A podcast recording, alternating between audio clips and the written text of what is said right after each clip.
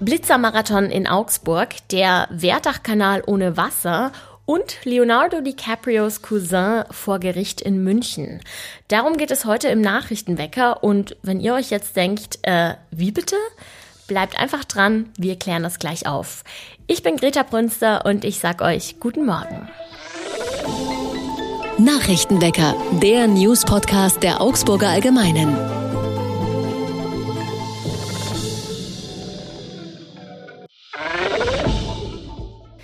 Es ist ein Fall, der bundesweit durch die Presse ging. Der Fall des Anästhesisten im Donau-Ries-Klinikum, der 63 Patientinnen und Patienten mit Hepatitis C angesteckt haben soll.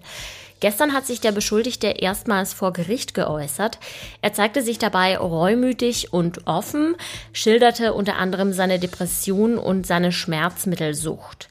Er habe irgendwann angefangen, Opiate abzuzweigen, die nach einer Operation übrig geblieben seien und sie sich heimlich selbst zu spritzen. Dass er selbst an Hepatitis erkrankt war, das wusste er laut eigener Aussage zu diesem Zeitpunkt nicht.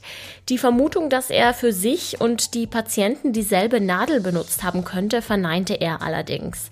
Stattdessen hält er es für möglich, dass er beim Setzen von Kanülen die Vene der Patienten verfehlte und sich stattdessen selbst piekste, so könnte die Krankheit über sein Blut übertragen worden sein.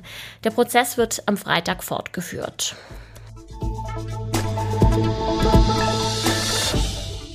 Ein Blick in den Werdachkanal dürfte bei aufmerksamen Beobachtern die Alarmglocken schrillen lassen. Beim Ackermann Wehr in Göggingen ist nämlich kein Wasser mehr in dem Kanal. Es handelt sich aber weder um Trockenheit noch um einen Defekt, sondern es werden Wartungsarbeiten durchgeführt, wie uns die Stadt erklärt hat. Der betroffene Abschnitt sei vorher in Zusammenarbeit mit dem Lechfischverein abgefischt worden. Schon seit Samstag finden in Augsburg die jährlichen Frühjahrsablässe bei Bächen und Kanälen statt. In dieser Zeit können Baumaßnahmen stattfinden und die Wasserabläufe werden von Müll und anderen Gegenständen befreit, damit das Wasser wieder problemlos fließen kann.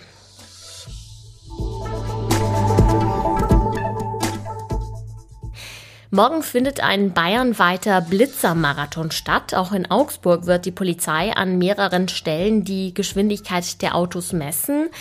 Ziel der Aktion ist es, die Verkehrsteilnehmer zu sensibilisieren, sich an die Verkehrsvorschriften zu halten. Nach Angaben der Polizei ist die Zahl der tödlichen Unfälle im Bereich des Augsburger Polizeipräsidiums zuletzt leicht gestiegen, nämlich von 30 im Jahr 2021 auf 35 im Jahr 2022. Vier davon waren im Augsburger Stadtgebiet. Am Freitag soll in Augsburg an zwölf Messstellen geblitzt werden, darunter an vielbefahrenen Straßen wie der Berliner Allee, der Haunstädter Straße und der Donauwörther Straße. Die genauen Standorte, die könnt ihr bei uns auf der Website nachlesen. Den Link dazu packe ich euch wie immer in die Show Notes. Es ist ein richtiges Aprilwetter, das wir gerade haben und mit Regen und Wolken geht es auch heute weiter. Die Sonne zeigt sich dabei so gut wie gar nicht und die Temperaturen liegen zwischen kühlen 4 und 7 Grad. Im heutigen Gespräch mit meinem Kollegen Jonathan Lindenmeier geht es um eine Recherche, die unsere Redaktion zusammen mit Korrektiv lokal gemacht hat. Es geht um die Frage, wie Gelder verteilt werden, die bei eingestellten Gerichtsverfahren eingetrieben werden. Aber genauer kann uns das gleich der Jonathan erklären. Hallo, grüß dich. Hallo, Greta. Ja, ich glaube, zu Beginn müssen wir mal erklären, was für Gelder da gemeint sind, die die Gerichte in der Hand haben. Also es ist so, wenn Strafverfahren eingestellt werden und die Schuld eher gering ist, dann besteht die Möglichkeit, dass der Beschuldigte oder die Beschuldigte das Strafverfahren einstellen kann in Übereinstimmung mit dem Gericht und der Staatsanwaltschaft, dann müssen sie in der Regel einen Geldbetrag zahlen und der kommt dann entweder den Beschuldigten zugute, der kann an den Staat gehen, aber in vielen Fällen geht er eben an gemeinnützige Organisationen. Und wer darf entscheiden, wie diese Gelder weiterverteilt werden? Das können Gerichte entscheiden oder die Staatsanwaltschaft. Allerdings müssen die Beschuldigten zustimmen, wobei, so wie ich das vernommen habe, haben die da jetzt in aller Regel keine, keine großen Einwände dagegen, weil sie wollen in der Regel, dass dieses Verfahren schnell eingestellt wird.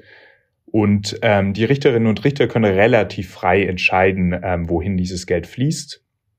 Sie haben eine gewisse Liste, also der Verein muss ähm, Auflagen erfüllen, er muss in irgendeiner Form gemeinnützig sein, wobei äh, was als gemeinnützig wahrgenommen wird, auch wieder im Auge der Richterinnen und Richter liegt. Also sie können tatsächlich relativ frei entscheiden, was mit dem Geld passiert, ohne große Kontrolle.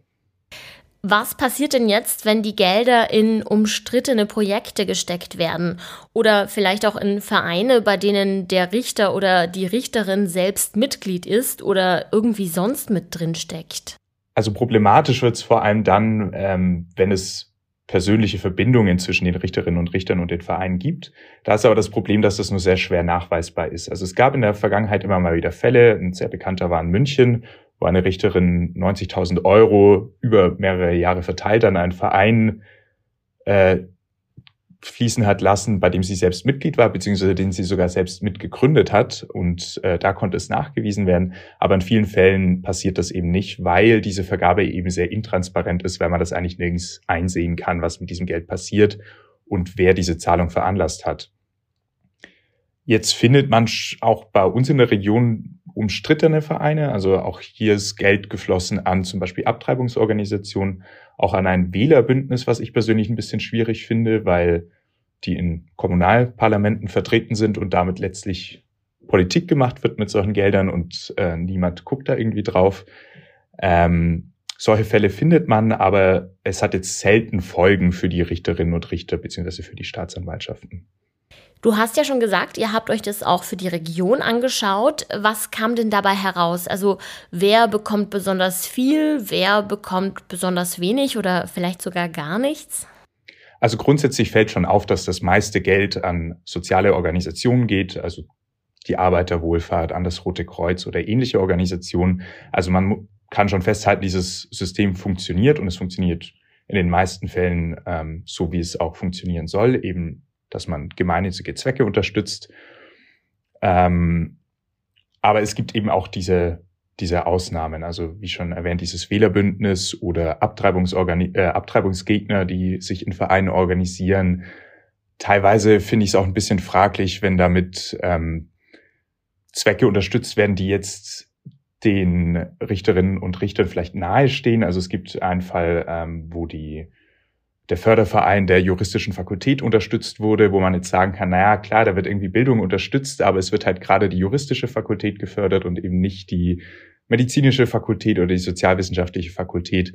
Und da ist dann schon auch, liegt schon auch die Vermutung nahe, dass es halt, also dass da Richterinnen und Richter böse gesagt ihresgleichen fördern und andere weniger.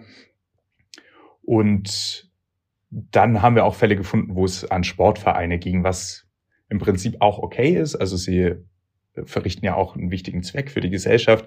Aber es fällt halt dann immer ein bisschen auf, wenn es vor allem ein Schützenverein und ein Handballverein ist und nicht zum Beispiel der Dachverband, wo dann wirklich alle profitieren wollten, sondern äh, würden, sondern es geht eben an einen Verein und da liegt die Vermutung halt nahe, dass gerade zufällig der Richter oder die Richterin Fan von diesem Verein ist und dann finde ich schon auch wieder ein bisschen fragwürdig.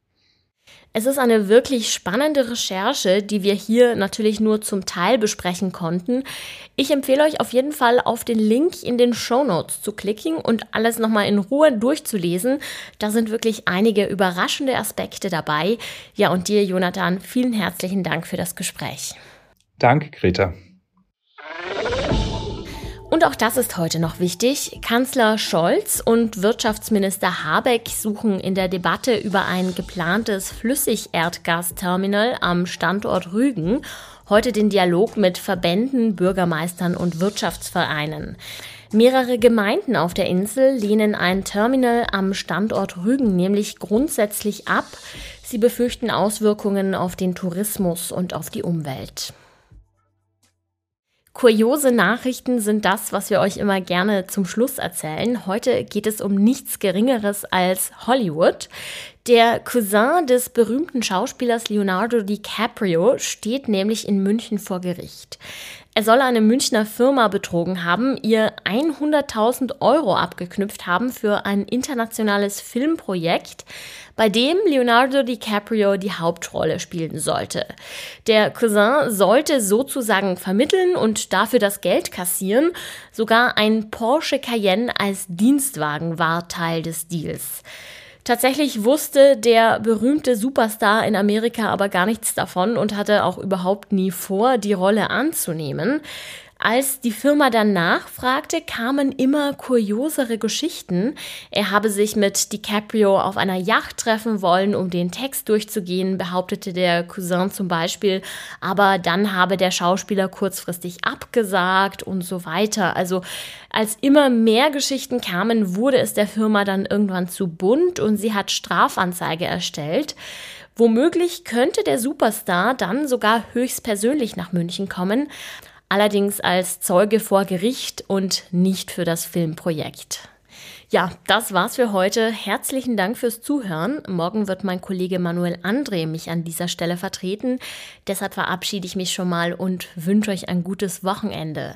Produktionsschluss für diese Folge war am Mittwoch um 24 Uhr und mein Name ist Greta Brünster. Und ich sag ciao, macht es gut. Nachrichtenwecker ist ein Podcast der Augsburger Allgemeinen. Alles, was in Augsburg wichtig ist, findet ihr auch in den Show Notes und auf augsburger-allgemeine.de.